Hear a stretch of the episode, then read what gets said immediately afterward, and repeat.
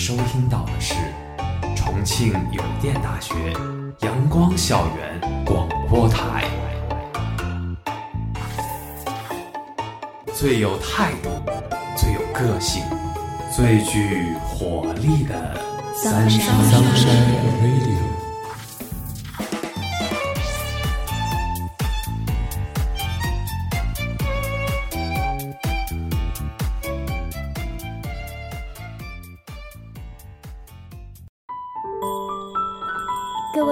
的听众朋友们，大家中午好，欢迎收听今天的阳光校园广播台。今天的节目是《妄念》。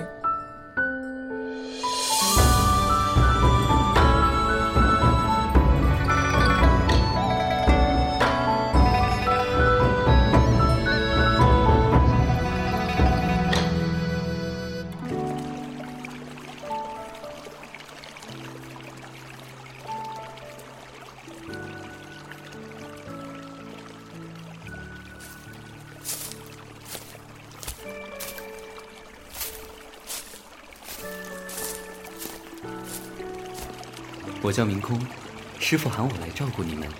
春寒料峭，你们坐在此处会不会凉？我叫齐素。你呢？你叫什么名字？奴奴婢名叫紫燕。紫燕，我佛慈悲，众生平等，不必对我如此自称。我知道了，明空哥哥。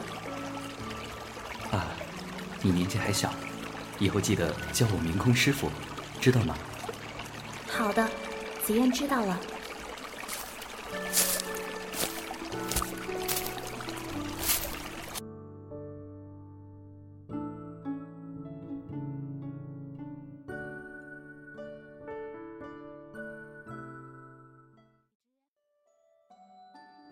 照顾公子不是体力活，而且虽然公子寡言，但对他其实不差，所以他从来都是尽心尽力，生怕有一日齐家将他转卖出去。他不愿去那个叫勾栏的地方，那里是女子的人间炼狱，他只要想一想都觉得可怖。认真的做一个奴婢，唯有看到小和尚的时候，紫燕才觉得。自己是个普通人，他说过的“众生平等”，他想，众生之中一定包括他。进了寺庙几个月，日子过得平顺。紫燕发现，他不知道为何很喜欢跟在小和尚身边。可惜今天不行，他要下山去管家手里拿公子的补药。谁料山路湿滑，不小心摔了一跤。药从旁滚落，急得他连忙去捞，谁知没捞到，脚腕却扭到肿得老高。情绪突如其来，混杂着委屈和一直以来的隐忍，紫燕红了眼眶，直直坐在地上，僵硬着不动。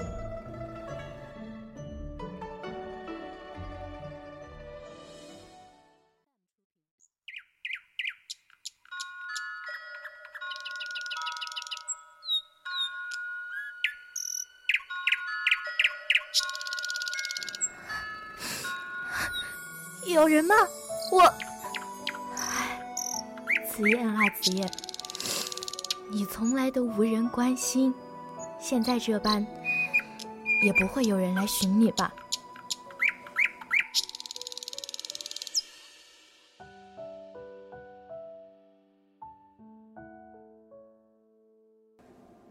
师兄，师兄，紫燕她今天还未来吃饭吗？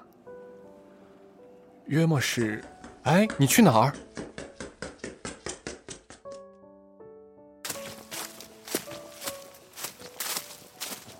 紫燕，你在哪儿？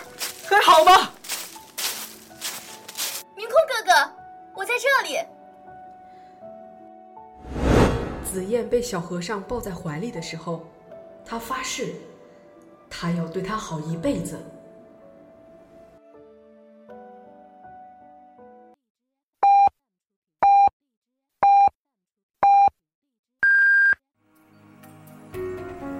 现在是北京时间正午十二点整，您收听到的是重庆邮电大学阳光校园广播台。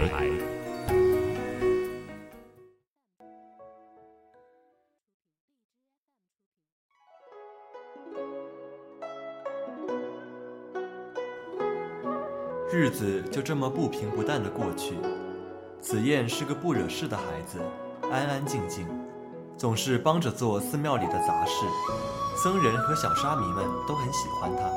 明空从出生起就被遗弃在寺庙里，纵然比同龄人沉稳，但是向来独自一人的他，面对一个比他更小的孩子依靠他，他有些新奇，但更多的却是难言的满足感。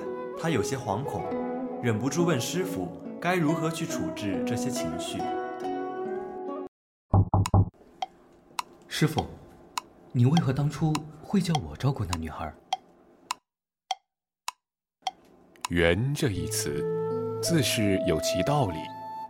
明空，你虽然天资聪颖，但总归是缺了修行。阿弥陀佛。可我参不透这事儿。这便是修行了。凡人有七情六欲，有妄念，喜、怒、哀、惧，皆为虚妄。你慧根极佳，磨难也愈重。你要修的便是红尘，是妄念。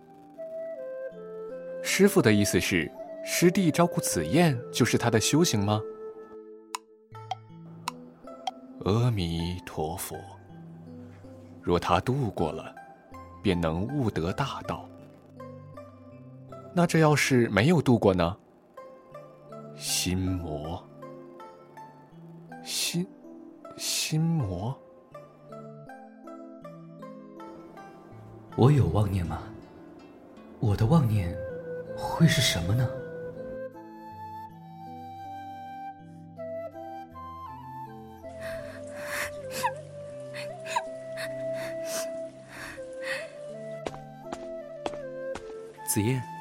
发生何事了？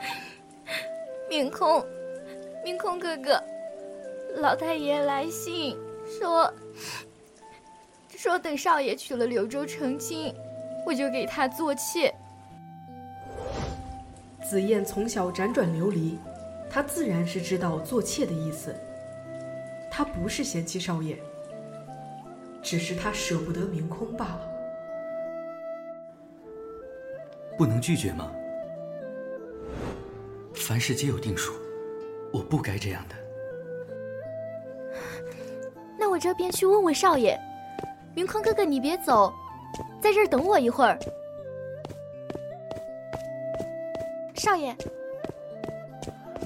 何事如此急躁？老太爷说要让紫燕给少爷做妾，可，可紫燕。不愿意，紫燕，你不必给我做妾。我有婚约，娃娃时便有了，所以不寻别人。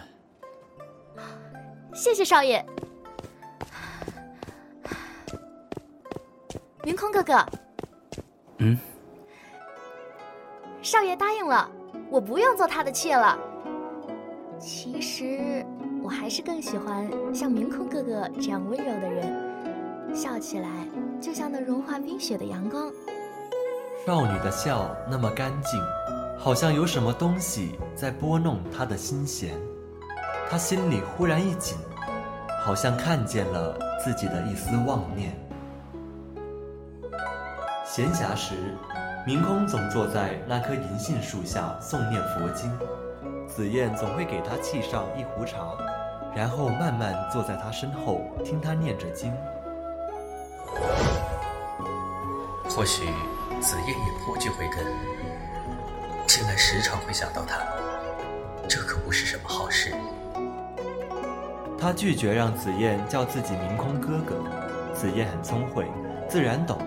他很快便习惯叫他明空师傅，只是愈发的安静起来。这一日，明空像往年一样去后山为撞上山壁的雀鸟超度。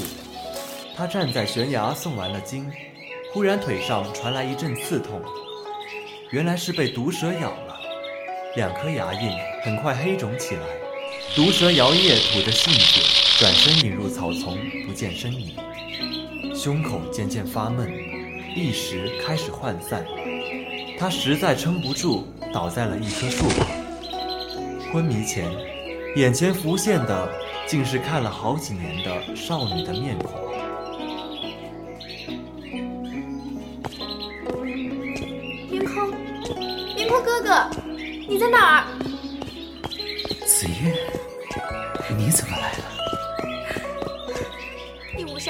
好久还不治，我担心你，便出来寻你了。云空哥哥。你的腿被蛇咬了，我没事。你快些去叫师兄他们来。你是一个女子，怎么翻得动我呢？只见少女咬咬牙，眼里满是坚定。他顿觉不妥，然而来不及阻止，少女已经低头用嘴附上了他脚踝处的伤口。刺骨的疼和头一次被人亲密接触的酥麻感让他不适应，可他动弹不了，用尽全力也无法推开他。昏迷前，只来得及吐出半个字：“别。”少女身躯瘦小，不知从何而来的力量，回庙的路满是石子，他走得异常艰难。忽然抬脚。踩到了一只鸟的尸体，他吓了一大跳。明空在他背上微微一斜，唇便碰到了他的颈上。他没生出旖旎的心思，寻了一根木棍作为支撑，便快速赶回寺庙内。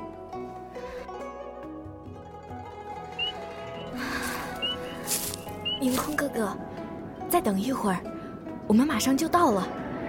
你不要睡。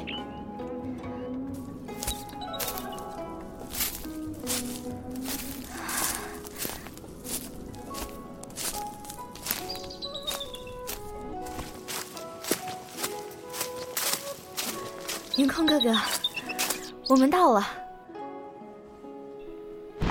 多谢紫燕姑娘，不然师弟肯定就没命了。阿弥陀佛，所幸无事。没事的，明空师傅没事就好。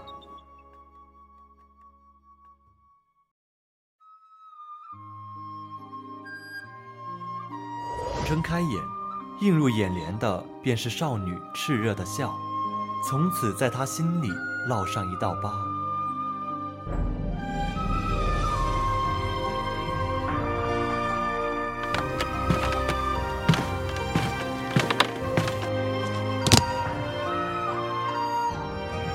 弟子不孝，有了妄念，还请师父责罚。为师早就说了。这便是你的修行。如若还是参不透，那便下山历练去吧。多谢师傅。他打算晚上悄悄走，他怕他伤心。可是傍晚，那个不再胆怯的女孩和那个向来冷冰冰的男孩，却早早的到了山脚下。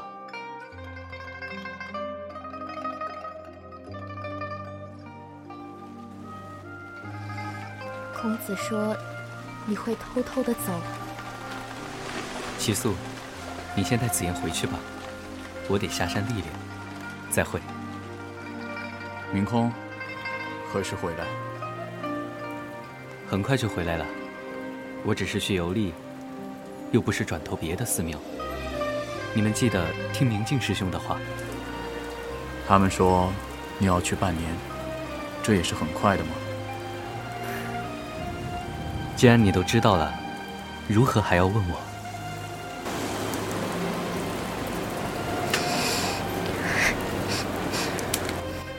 很快就回来了，紫燕。你帮我做件袈裟，做好了，我就回来了。真的吗？自然，出家人不打诳语。好。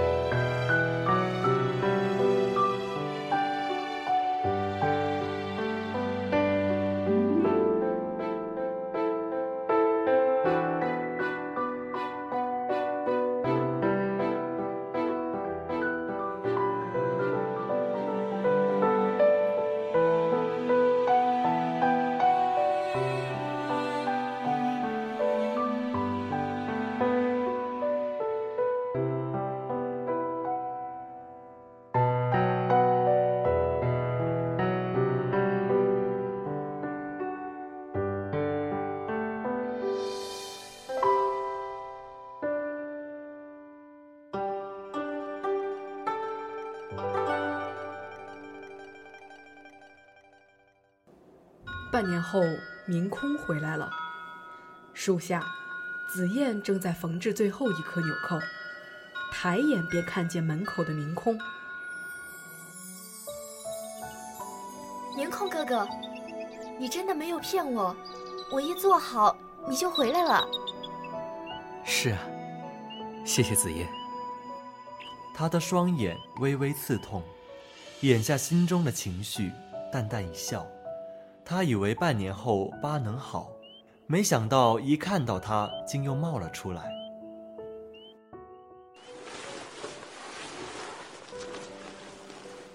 柳州来信，齐府公子将与李家小女成亲，二人自小相识，打从娘胎里便定下了亲事。紫燕作为大丫鬟，必须回去了。走之前，他能察觉到明空对自己。越发的冷淡和疏远，他做好的袈裟，他也没有要过。他什么都明白。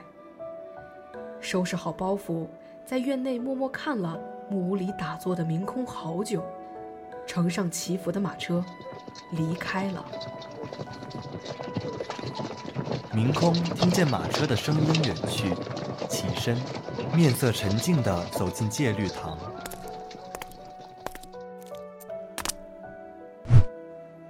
明空，你当真要如此？请师兄责罚。可是，你犯了何事要我罚？心魔，到底犯了什么戒？不然我怎么打？师兄，按最重的打吧。够不够？不够。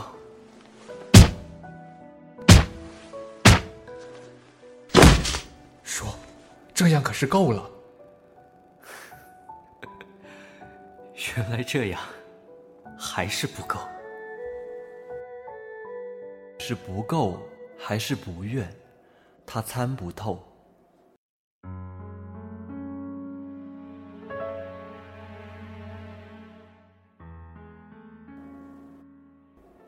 明空二十二岁这一年，改了法号，作为星辰。他对谁都如往常一般和善，除了常上山来的那个紫衣女子。女子每隔几个月就要坐着马车到寺庙里来送些衣料物品，每个僧人都有，小沙弥也不例外。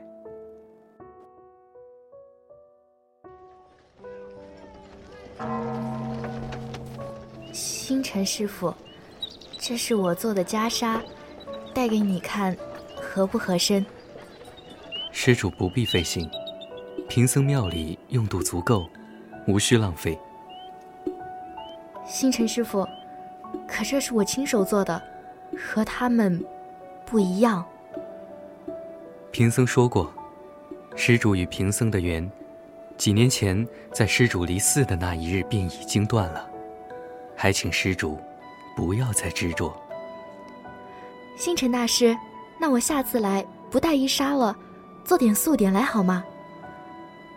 施主，你往后不必再来。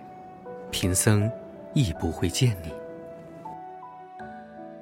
星辰二十三岁这一年，成了端容肃穆的代主持。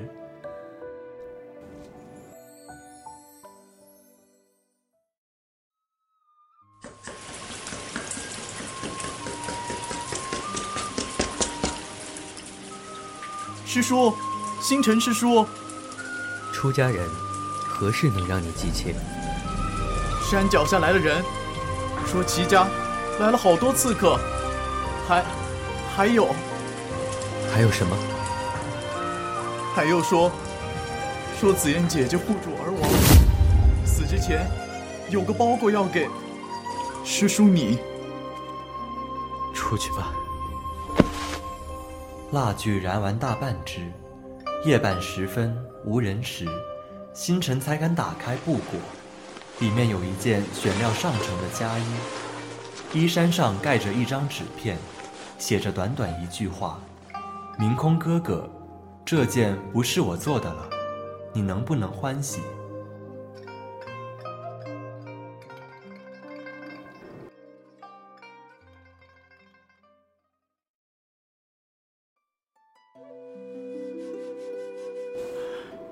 星辰师叔。已到寅时。嗯。星辰睁开眼，外面是漆黑一片。这两年，他好像总是容易梦到关于他的事，从初见开始，到那个夜晚结束。山脚处巨石背后有一座坟堆，干干净净，没有杂草，显然有人时常清理。碑上简简单单的刻了亡者的姓氏名字。我想起了许多事，你又何必如此？有家不回，要葬在此处。如果晨曦开始露出的第一道光。星辰拿着烛灯，转身走向山门石阶，如这十几年来的每日。他掸了掸家衣，撩袍从第一阶开始跪拜，虔诚而缓慢的一点点向上，逐渐靠近山顶。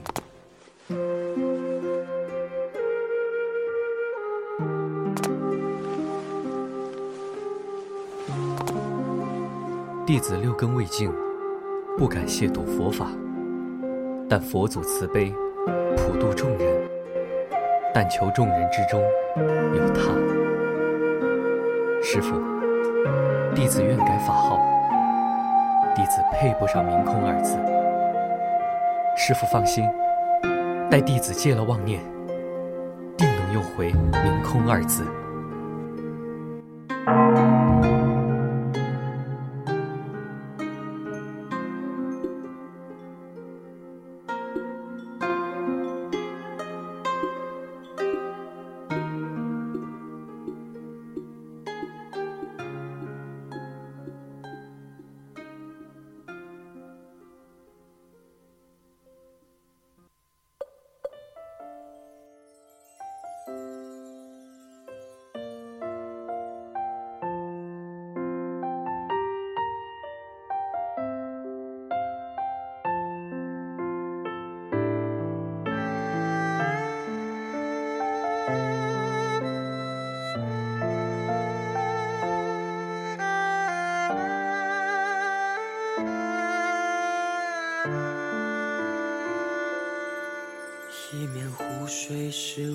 谁泛起波浪？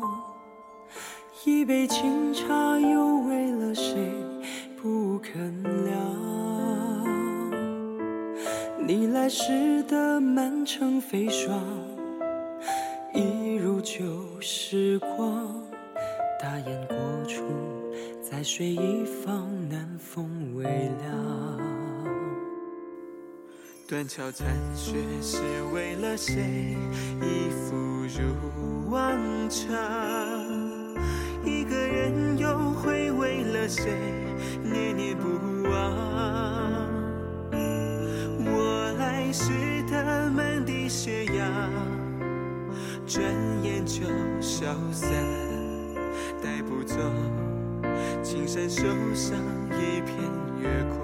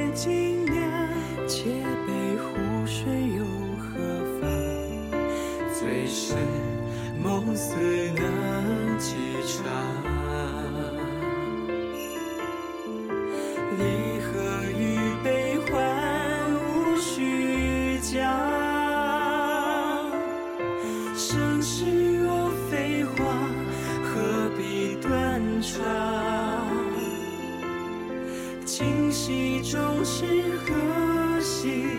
莫非心思了？即便之后再苍茫。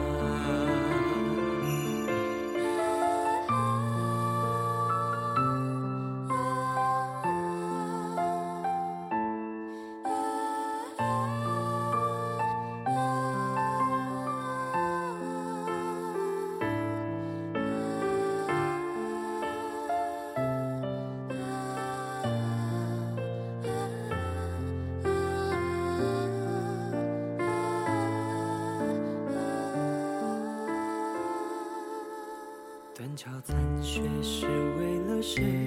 一复如往常。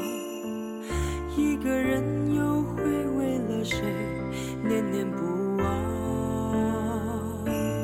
我来时的满地雪样，转眼就消散。带不走青山手上一片月光。相逢雨散场，不须谈。年华光阴短，今宵漫长。若无千金酿，借杯湖水又何妨？醉生梦死能几场？